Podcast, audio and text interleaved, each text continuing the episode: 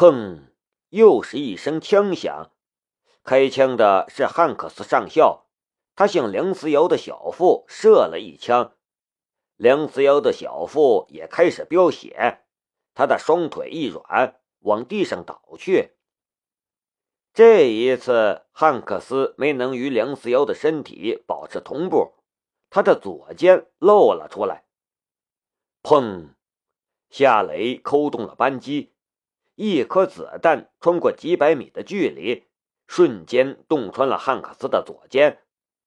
那一瞬间，从他的左肩上飙射出来的血染红了梁思瑶的肩膀和脸颊，他的身体也被巨大的冲击力掀起，往后跌去。这才是真正的中弹。梁思瑶也趴在了地上，不敢冒头。他的脸色一片苍白，这个时候他也不确定夏雷会不会对他开枪了。然而，比起夏雷的恐怖的枪法，更让他难受的却是夏雷对他的态度。他似乎已经不在乎自己了，不然的话，他是不会在这种情况下开枪的。因为哪怕是一厘米的偏差，被击中的将是他。而不是汉克斯，杀了他！给我杀了他！汉克斯没死，但夏雷这一枪却粉碎了他的胆量，而他在下了这个命令之后，也昏死了过去。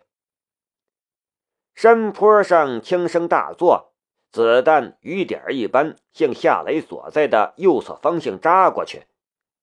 夏雷一开枪。也就暴露了他的位置。这些人都不是普通的兵，都是久经沙场的人物，尤其是那些来自 CIA 的特工，更是精锐之中的精锐。梁思瑶拔出了腰上的手枪，怒吼道：“停止射击！停止射击！如果谁杀了他，我第一个干掉他！”枪声短暂的停歇了一下。夏雷往别处爬去，但他刚一动，一颗子弹就从上方飞了过来，击中了他藏身的岩石边沿。那个狙击手已经锁定了他，而且那个狙击手带着夜视装备，可以在夜晚的环境里通过他身体散发的热量追踪他。在热息成像的夜视设备面前，就算是躲在岩石后面。也无所遁形。夏雷紧紧地贴着地面，用左眼穿过岩石的边沿观察那个狙击手。那个狙击手正用一台热息成像夜视装备观察着他这边，嘴里还在说话。夏雷的左眼锁定了他的嘴唇，解读了那个救世的语言。就在一秒钟之后。夏雷猛地往山坡下滚去，他刚一离开那块岩石，一颗榴弹就在那块岩石上爆炸了。刚才那个狙击手在向一个 CIA 的特工传递他的坐标位置，也幸亏他解读了那个狙击手的语言，不然再迟一秒钟，他就算不被那颗榴弹炸死，也会被炸伤炸残。轰隆！操作榴弹发射器的 CIA 特工发射了第二颗榴弹，它在夏雷身前几米远的地方爆炸。岩石的碎片、泥土和沙粒儿从爆炸中心向四面八方飞射。夏雷的移动速度虽然已经快到了极致，但还是被不少岩石的碎片击伤。被爆炸冲击波掀起来的泥土和沙粒儿也弄得他灰头土脸、狼狈不堪。来抓他的毕竟都是精挑细选出来的精锐，不是菜鸟。砰！飞逃之中，夏雷忽然一个急停，回手便是一枪。操作榴弹发射器的 CIA 特工刚刚准备扣动扳机。一颗子弹就从他的脖子上扎了进去，他的脖子瞬间就少了四分之一，他的身体往后仰倒，手指却还执行了死前的大脑指令，扣动了扳机。榴弹发射器颤动了一下，一颗榴弹笔直射上了天空。fuck！他身边不远处的狙击手再也沉不住气了，爬起来就开跑。砰！夏雷的狙击步枪颤动了一下，一颗子弹瞬间穿越了几百米的距离，精准的扎进了刚刚爬起来的狙击手的后脑勺之中。轰隆！那颗榴弹坠落了下来，在山坡上方炸开了。虽然没有炸死人，却也让山坡上的阵地陷入了一片混乱。趁着这一片混乱，夏雷快速往山坡下冲去。对方虽然还剩下十来个人，可失去了那个最厉害的狙击手和那个发射榴弹的 CIA 特工，再加上已经昏死的指挥官，他们能给夏雷带来的威胁已经不是很大了。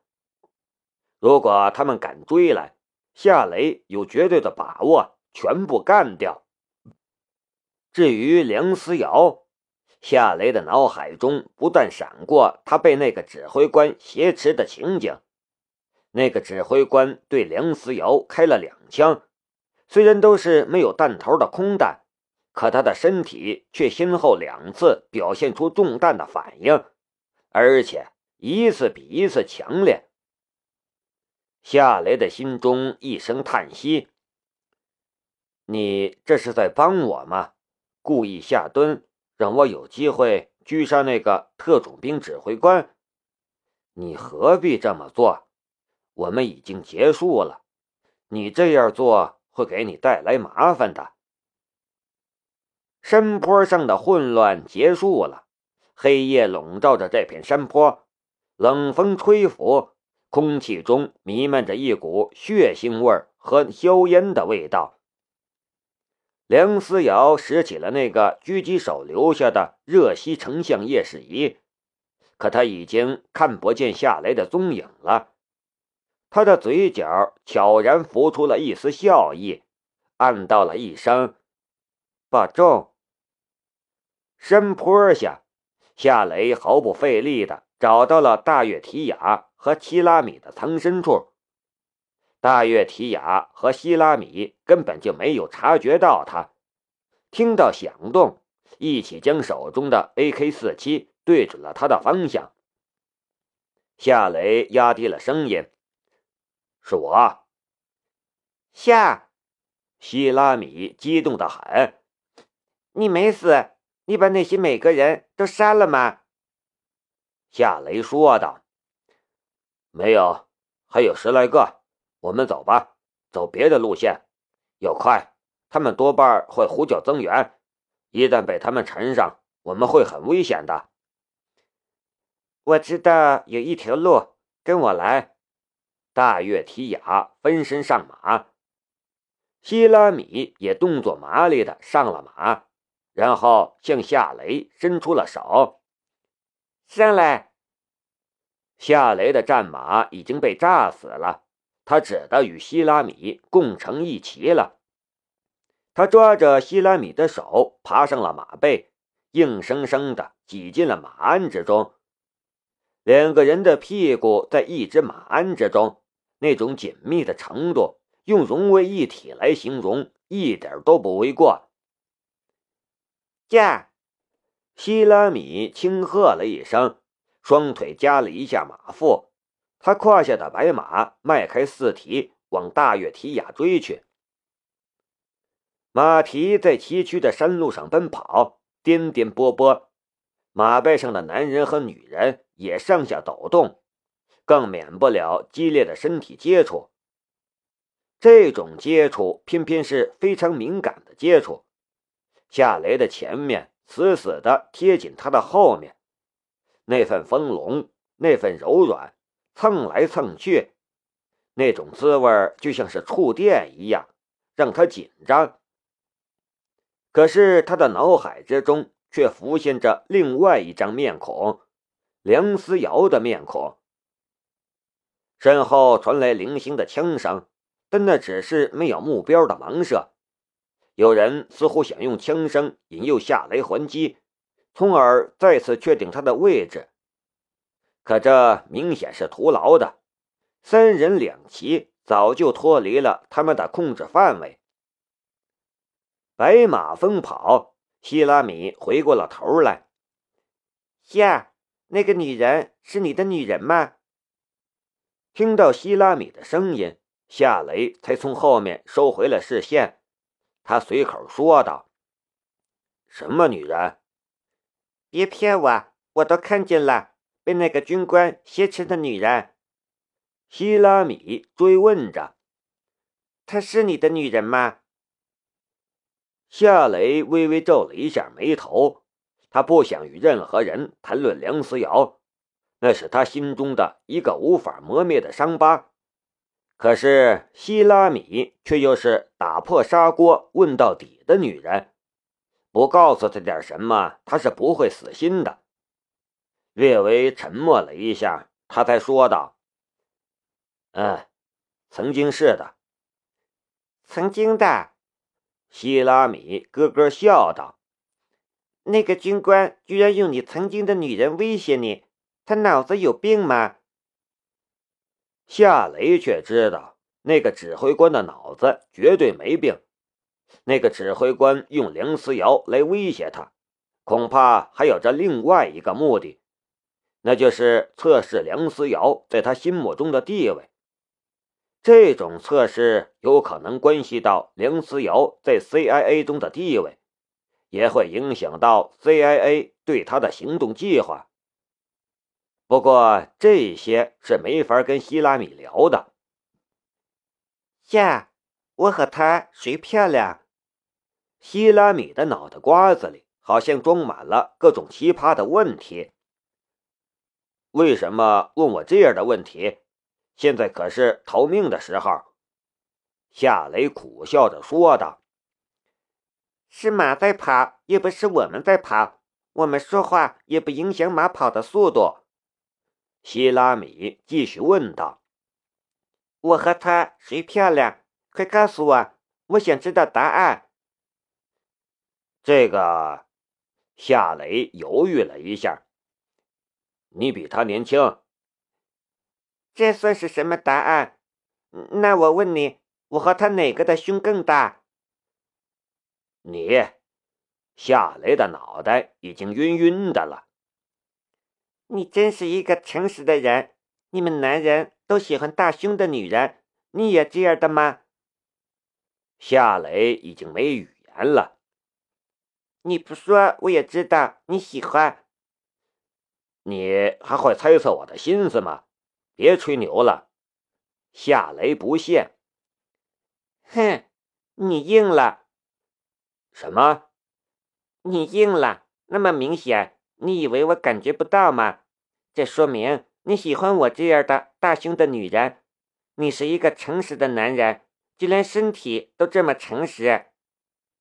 夏雷是满头黑线，刚才还是枪林弹雨、生死一线的感觉，转眼却又是希拉米式的感受了。